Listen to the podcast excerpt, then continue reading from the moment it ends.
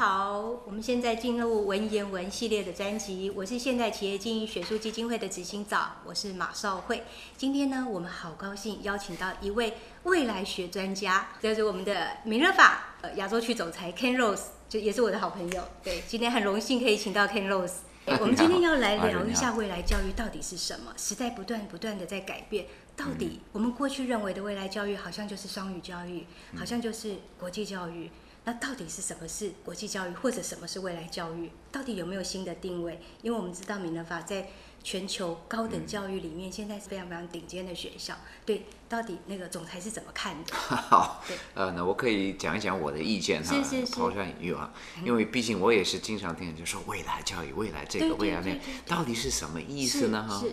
其实我看“未来教育”这个词哈，嗯，并不是说我们在未来在以后五十是几十年以后所需要的教育，就是说，就现在的孩子，现在念书的人哈，他们要要面对什么样的一个那时候要面对什么样的一个社会，什么样的一个情形，什么样的一个世界哈，那这个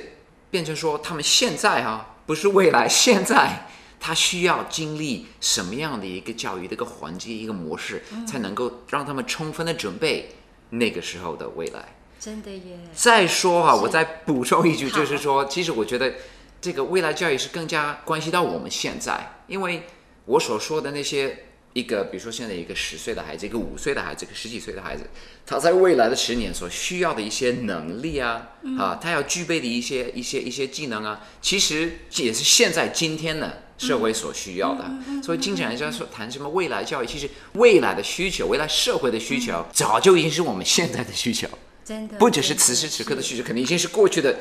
讯息时代哈，这个 informationist 这几十年一直不断在出现的一些需求，所以这个是不知是在即，已经是在眼前，也就是现在，未来已经来到我们现在了。真的真嗯。的，所以呃，华文的创办人石之仪博士就是说，我们的未来不在未来，而在今天 欸。今天你播下什么种，未来就收什么果。嗯嗯所以我们当下到底提供给孩子的教育是什么？所以当下就是未来了，嗯对不对？所以刚刚那个 Ken 讲的其实就是这个意思嗯哦。所以未来教育这个名词听起来好像很玄虚，好像在未来，可是其实就在当下。刚刚那个从 Ken 上面的分享，我觉得也听到素养两个字，我自己嗯。我听到的是，因为我觉得那个是知识、能力、是技能，各嗯式各样的培养，然后让孩子未来真的不是只有考试一件事才叫做可以面对未来，嗯。而是他有全面的学习力，带着这个全面的学习力可以走向未来。我听到的是这样，是呃吗？没有没有没有 没有没错没错，我也可以再再说两句是。关于这个的，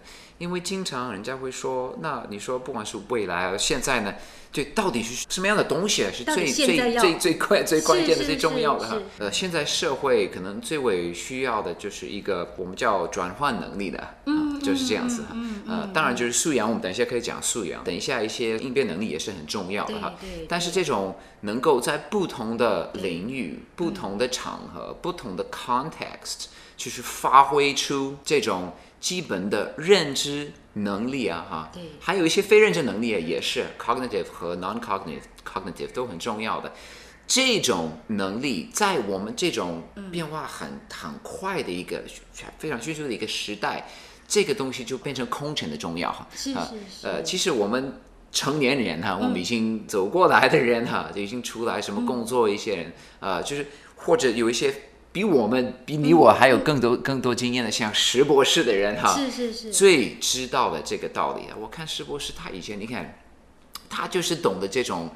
转换那个能力啊跨领，域，跨领域、混领域啊，他很懂的哈。是是是，他在不同的文化里，你看，嗯，台湾的、中国的、美国的、日本的这些，美对，北美到处地都有了。是。不同的呃行业、产业哈里面，不同的这种语言的这种很快的进入，对很快的进入，而且他就是懂得这种转换的，对哈很快。的解决问题。但是他呢，就是可能也因为跟可能跟我们一些其他人一样，我也是可能可能没有他那么资那个呃资格没有他那么深哈，经验没有他那么多的太客，气了，没有没有没有，但是就说我也是美洲、欧洲、亚洲也都是生活过，都是工作过，都是待过的，就不同的这种什么环境里，也都知道呃。转换的这种能力，能够让你一些认知的能力，不只是在一两块领域里面，不只是在一两一两块 context 里面应用得上哈，是非常的重要。其实这个就是这个叫人生啊，真的，就是说所以说，呃，教育啊，所谓的未来教育啊，就是当下呃教育，不管是哪个体系体制哈，就是需要充分的有一个能够让孩子很系统性的、很目标性的去学习、去锻炼、去应用、去发挥这些能力，以便这些能力就变成。呃，我们就说思维习惯，就是这种很习以为常的，就是很很很快就很顺利就可以用。这样子的话，小孩子哈，或者哪怕我们大人也好，不用怕再过几年，什么几十年哈，你就你被什么机器，你的工作、你的事业就取代，就对，不用担心，因为你会转换哈。我自己，我我们俩都是都是家长，对吧？其实我们两个小孩差不多一个年龄，就差一个年龄差不多的。就是我知道我们俩都是每次都讨论，都都想说，希望以后这小孩子，没错。比如说他高中、大学，哪怕去读研究所什么，不管什么的，他出来开始生涯工作以后哈，我们都知道他可能做某些事情做几年，或是什么创业做什么事情几年，在几年呢，他可能就是不得不变，不得不改。不得不换哈，是是，也许不是他所所想要的，也许他想要的，但也许他不是他所他所想要，他是被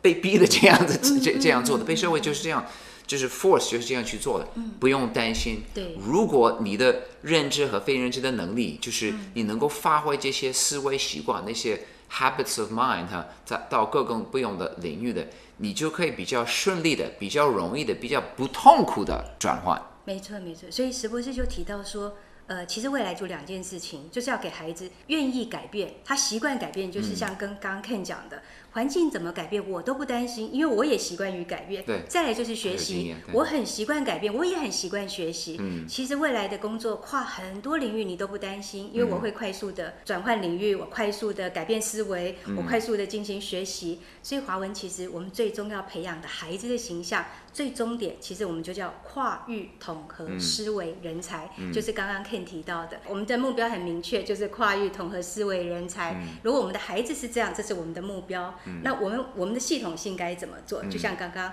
Ken 提到的这一些，所以。呃，我我我觉得那个目标是这样的清晰，真的是未来的环境。现在那个 OEDC 他也做了研究，其实未来有百分之六十五的工作现在是不存在的。所以我们的孩子现在都在国小阶段，可能十多年以后才会到高等教育。到时候的高等教育是进步到什么样貌，我们其实是很难以想象的。说或者说我们现在就帮他预备，说我们以后一定进到什么样的体系，那个就会成为人生胜利组嘛。我觉得那那个已经是不太确定的，所以我自己当然是史博士的信仰者哦。那史博士自己也是一直身教带着我们，就像刚刚 Ken 您提到的，他其实不断的转换好多领域。他在日本东京大学学的是材料科学，不过他出来以后，其实到了各个领域里面去，回到台湾还还还变成台湾自动化之父。所以其实他的领域涉略那么多，所以他自己知道未来的孩子。真的是没有办法再说，我成为某一个专业，我就可以一辈子我都不用改变。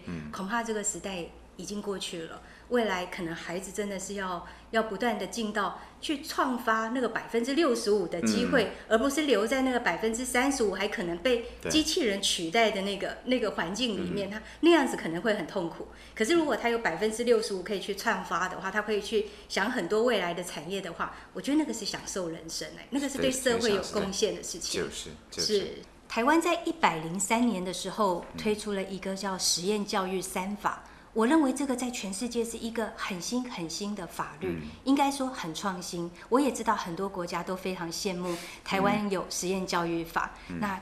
看您的看法是？对，同意。其实因为由于我的工作呃涉及到整个的泛亚洲的很多不同国家很多市场，我经常走在我们这边临近的韩国、日本呢，再远一点的，比如说南洋有什么新加坡、大马或者印度啊什么这样地方，我都很熟悉的。那对他们没有我们这边幸福，因为他没有这样的法律，没有这样的，就说政府允许，因为往往以外的教育，对教育这个东西，在很多地方，特别是我们这些亚洲的国家，就也就是政府会想，他会管的比较多，比较控制比较严哈，因为我们都知道这是培养思想，对政府来说这是很重要的工作，我们都知道。那各个国家也都是这个样子。嗯但是说，呃，所以我们这边能够有实验教育想法，就是非常的好的一件事情，是是就是这个样子。而且我们既然有的，就是要这样要充分的利用这一点哈。没错，但是呢，有有几个点可能就是也是要注意，或者特别是作为家长，因为我们也都是家长，其他的家长也是要注意。那就是说，现在台湾是有这个法律允许呃各种各样的想办、想创办这种呃实验教育机构，甚至学校的人，就允许让他们出来的。提醒大家，就是要。去查看、去了解，就说这种各种各样的那个实验、那个教育机构到底是什么样我觉得。实验教育的理念这件事很重要，因为每一个实验教育去申请。它都需要有明确的理念，为什么我要做实验教育这件事？所以我觉得爸爸妈妈就要很很清楚，或者是很耐心的、很愿意的去多多去了解。至少我觉得理念的部分是要很至少要有理念的。对对对，对因为很多人，呃，我我认识很多，我也认识一些个体的一些人，家长他也是出来想办什么共学团体呃什么的。自，学或者团体，对，没有一个不是很、因为很热心、都很热情，的，就是要去去改变的，真的是。都都都是非常这个样子。的。但是呢，不是每一个机构或者每一批人有足够的经验，或者用足够的系统性的一个理念或者一个一个小体系，就是来实行这个呃把理实验教育的对实践，对对，对对这是实践。作为家长呢，就是为什么也是很很喜欢华文呢？呃，为什么也要选择了华文呢？因为华文不只是说，它它它是有理念呢，它理念是也是很好的，但是他不光是有理念呢是，它也是非常的实证。循证哈我觉得这个是很关键，我希望大家都是要注意哈。所有的实验教育的这种机构啊什么的，不一定用用最实证的呃教育方法和课程的设设计的招招老师的呃一一些流程和方法不是所有的用实证的方式来组成组织他们的学校。但是呢，如果你真的要你要达到你要实现你这个理念哈，你真的要提供我们刚刚所说的这个年代所需要的教育的这种模式，你必须得。很实证体系的，就是来支撑辅导你的理念往前进这样子。对，往你的这个理念、你的嗯教育理念去前进。所以刚刚在讲哦，我们自己也期许，呃，华文是实验教育，可是我们自己期许叫做实践教育。嗯。它不仅是实验，因为孩子不能拿来实验，孩子只 对实验可以成功可以失败，可是教育不可嗯以失败，所以教育只许成功。所以我们对自己的期待是我们是实践教育，我们有这么清晰的教育理念了，嗯。如何去落实这个教育理念，是我们每一个从校长到老师，每一个教职同仁心里都非常清楚，我们的目标非常清晰，嗯。我们要怎么样陪伴孩子走到刚刚我们提到的跨域统合思维人才，我们怎么陪伴他们走过去？这一段路叫实践的路，就是我们一起来实践的路。对。而且很好，因为教育科学、学习科学，我觉得 science of learning 这几十年，它已经积累下来了很多是方法，就是是可行的，也不用就说呃凭空讲说哦我要这样做，我要那样做，其实已经有很多非常行得通，甚至是优越于传统的应试的，或是这种什么被动的学习的方法就可以用了。妙就在焉，而且我很高兴华文也就是这样做的，他就是看哎什么事情就是什么样的方法是是很实证的，是非常可行最可行的，我们就多引进这种东西的。所以刚刚 Ken 在讲的这一段话哦，我真的是心有所感。就是我们中国人有一句话叫做“温故知新”哈、所以所有的创新其实不是凭空而来的。所以如果我们今天说实验的东西是完全凭空而来的，我们就不能确定它的品质了，对不对？那所以温故知新就是在刚刚提到的呃整个行为科学的眼镜里面，它其实是不断的温故知新，我们让新意进来，所以我们应该要环境不断的改变，我们有这么多新的科技、新的东西不断的出现的时候，我们真的要去改变学习的。这个内涵、学习的方法、学习的速度，因为我我们的工具什么东西都已经改变了，我们都是从产业界来的，对不对？呃是我们就会发现说，整个产业界对于整个竞争力、整个时代的脉络的变动是生死存亡之战，所以大家都是非常的战战兢兢的。可是我们的教育的改变其实是非常缓慢，有心的教育人非常的多，嗯可是呃，确实包袱也非常沉重。嗯那还有时代改变的太快了，也让我们不得不加快在教育上也一样要加快脚步。所以才刚刚提到石博士提到说，既然是这样子，我们就要去改变它，所以要改变我们的方法。改变学习的方法，改变学习的内涵，改变学习的速度。以前讲改变学习的速度，大家都会很害怕提它，觉得说呃学习不可以讲求速度。可是事实上，你的方法改变了，你的速度就会加快。你的速度加快，你就可以学得又深又广。所以这个部分其实是也算温故知新的一部分吧。就是因为你现在有拜科技所赐，所以你其实是可以透过很多的这个。呃，学习的验证就是我们刚刚提到的，我们不不不是实验教育，它其实是验证跟实践，对实证教育，对实证教育其实是很重要。而且我觉得，呃，实验教育或者是比较所谓微型学校，好在就是它的微型，它的弹性。嗯，那呃，我们不用很多的包袱，不能改变。我们其实因为小，所以它可以改变，而且它容易改变，它可以。比较快一的因应跟改变，不用等待呃环境逼迫我们，我们才来说小是好，小所以心也是好哈，因为它没有那种很多历史性的一些包袱什么的。对对对对对，其实我自己一直在在从我女儿幼儿园的时候，我就其实在看学校，我也一直在看小学校，因为我自己会认为呃很多很多的呃所谓很好的名校或很好的学校，大家挤破头想进去。可是那个师生比会让我会担心，就是一比呃很多，例如说私立学校是一比四十三，公立学校可能要一比二十六、二十七，那其实很不容易。我觉得老师很不容易，孩子也很不容易，因为在这么多孩子的环境下，其实就是用管理可能是一个比较好的方法。那管理其实。我我们一直觉得，就是华文一直觉得，我我相信也有很多实验教育工作者都这么觉得，教育是农业工程，不是工业工程。可是如果我们要很多的自呃管理孩子，他其实他的个性难以冒出来。所以我自己喜欢小学校，还有整个呃我们基金会要办的学校，其实就是微型学校。那目的就是为了四性扬才。就是让孩子的天赋发光。其实我我常常在讲说，我们大人不要破坏孩子的创造力就好了，还想说要培养什么孩子的创造力？他天生其实就充满了灵性跟创造力，对。然后是我们一直叫他考试背诵，这这弄得他他的右脑都退化掉了。工业那个像工业性的农法一样的。我们这边做的其实正好有这个环境，可以做那种有机有机农法一样的哈，是是，稍微微型一点，稍微小型一点，小菜谱，好的肥料啊，一直在那浇水啊什么的。因为毕竟，其实有的人还是把教育者也也是用这个比例比比喻说，也就是像像像个 gardener 一样的哈，像人就是说这样在在种菜一样的哈。那我们这样的一个环境里也用这种。呃，这种规模的呃和和学校有这种师生比例什么的，其实更有助于就是达到你说的这个这个这个效果的。我觉得实验教育很棒的，除了刚刚教育理念以外，还有我觉得很大的一个呃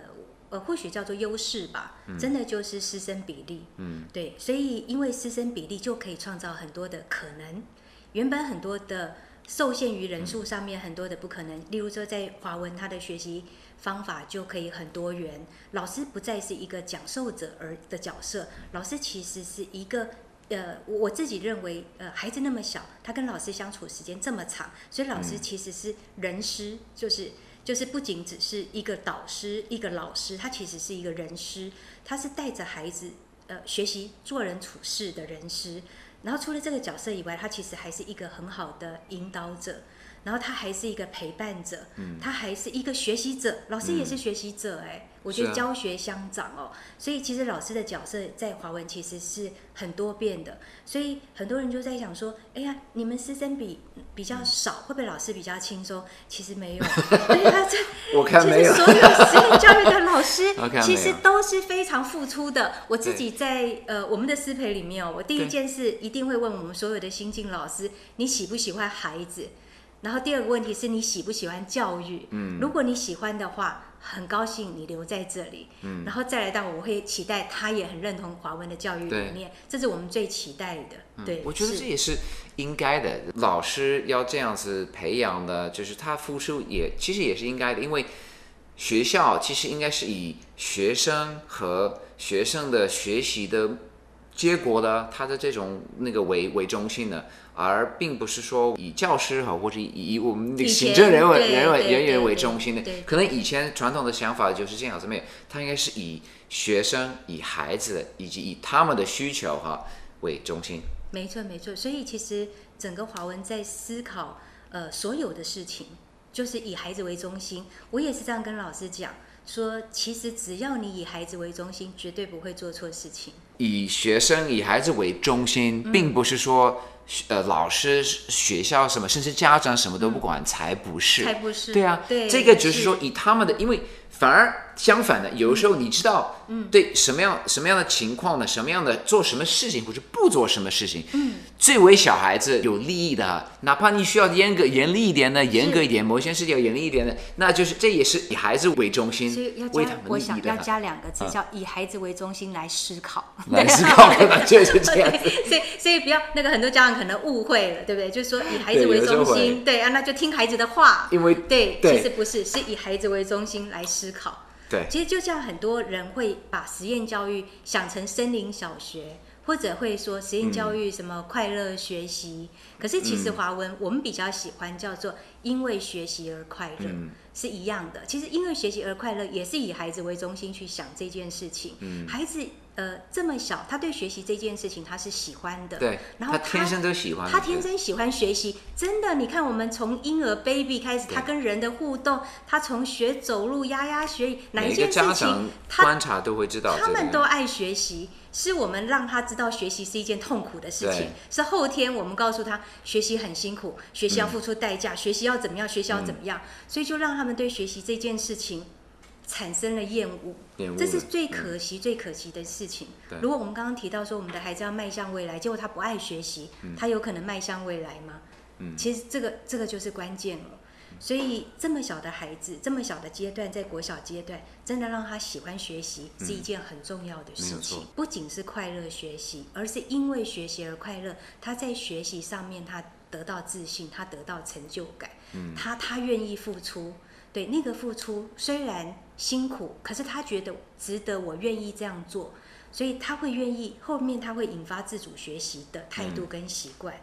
对，所以我们其实老师就像刚刚您提到的，老师其实是农夫。我们其实在，在呃知道孩每个孩子就像种子，它长出来一定不一样。我们是农夫，我们在栽培每个孩子，其实就是想让他们成就最好的自己。好。接下来我要问一个这个家长都非常关心的问题，当然也是华文很关心的问题，就是家长一直会问说，孩子一直走实验教育，他的衔接，然后他从这个国小华文开始已经，我们筹备二零二三年会有国高中，我们的中学。那再往上呢，那个家长就会问说，孩子未来的出路到底是什么？孩子未来的进入他的发展到底是什么？很多家长就会很疑惑或很担心。那我想看从国际化的角度来 来讲一下，来跟我们分享一下。可以啊，可以啊，因为这边可能有一些讯息，台湾的家长可能未必知道的，应该是分享一下。是这个也从可以从几个角度来说。第一个角度就是刚刚毛老师也说你说的，这嗯个其实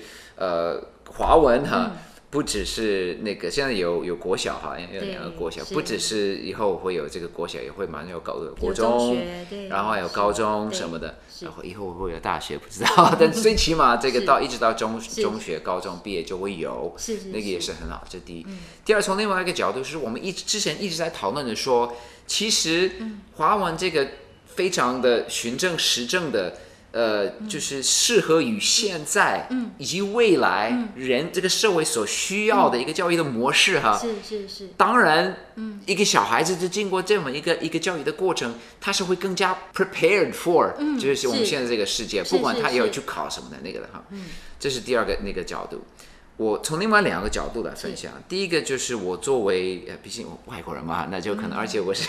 呃，国际化本来就是美国那边那个出生的，在那边对，然后呃，亚洲这边工作很多，接触到很多很多不同的，你的经验很难得，因为接触到这边的那边的那边。不同文化，呃不同的哈对文化，对不同的对场域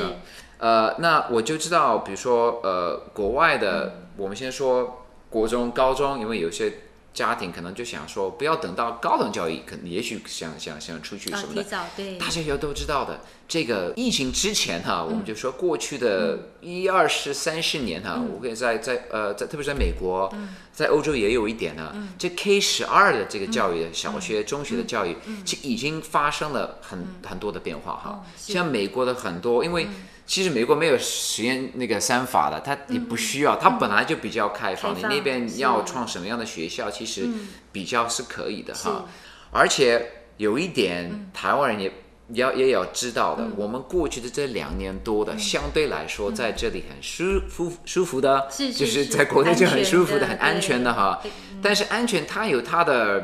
它有一个一个一个反面，只能这事情都是。两刃的刀，对两刃的刀，double edged sword。那可能国内的就呃，对于这种呃呃学校的这种改革的这种压迫感，什么压力感，就是？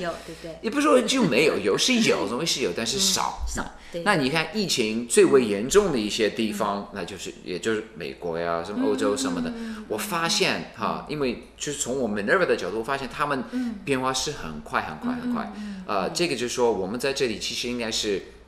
居安思危哈，我们就要想说，OK，我们这边这是是是很安全的，但是说外面变化很大，这个也会造成外面的这种改革、改进改善就会很快环境逼迫。就怕我们这边我们不要等一下望尘莫及，就是这样子的。嗯是但是跟家长说的是，外面就是很多这种改良的、改变的机会选择是更多的，所以不要担心哦，我现在是要读什么实验教育的机构的一个、一个国小，甚至一个国中哈，以后比如说我、呃。比如说，国内还是那个越来越多的那个机会的，国外也是有越来越多的机会。对。最后一个角度，我从大学的这个是。这边呢这个角度来分析这件事情，因为毕竟我是 Minerva 这边的一个成员。是是是，大学虽然我之前也说的，我觉得呃、变化也不够快，但是是它也在发生变化哈。是是是呃，而且 Minerva 我们这边也是在领先，我们在带动这个变化。但是现在不只是我们，也有很多人也是跟着我们走这条路哈。是是那意思就是说，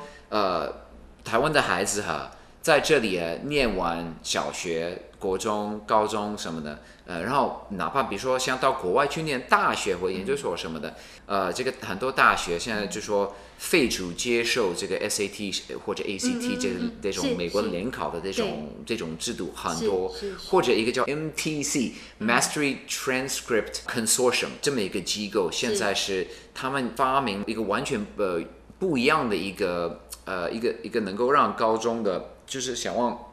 申请大学的呃呃学生，就是来呃自我包装的不同的方式来包装，不是说走传统的方式这些文章啊，是那时候比较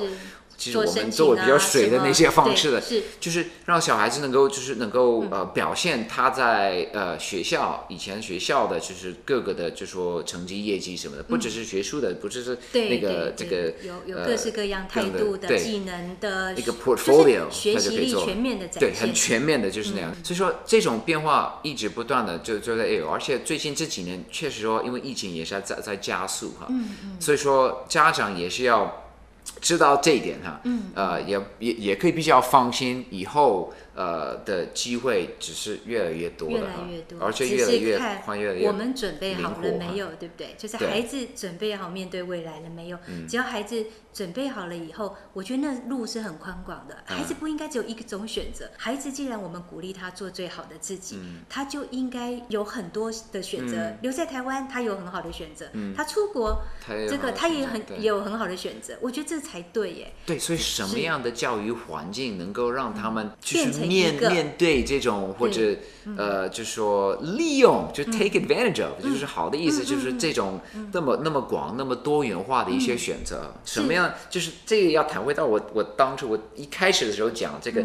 转转换的能力啊，是就是说是是。不同的场合这种能力啊，他能够学到的，就能够掌握到这些转换的能力啊，呃，他就比较就不怕，这个叫做 future proof 啊，不是有一句话叫 waterproof，就防水。我们说什么东西防水啊？我们就说防未来，不管未来会防会会怎么样的，不管你想去哪里的，呃，你就具备这个相关的，能够让你那个成功的走那条路成功的能力。是是是，今天真的很愉快，很高兴可以请到 Ken 来跟我们分享那么多所谓的未来教育、所谓的国际教育的新的看法、新的趋势，真的是非常非常的宝贵。我这个妈妈呢也学习到非常的多，所以真的是非常非常谢谢 Ken。那个 Ken 真的是这个国际趋势专家，他的背景，这个刚刚提到的他周游列国的这个背景，真的是非常非常的难得。所以今天确实是很感谢。那今天就特别谢谢 Ken 喽，谢谢谢谢。谢谢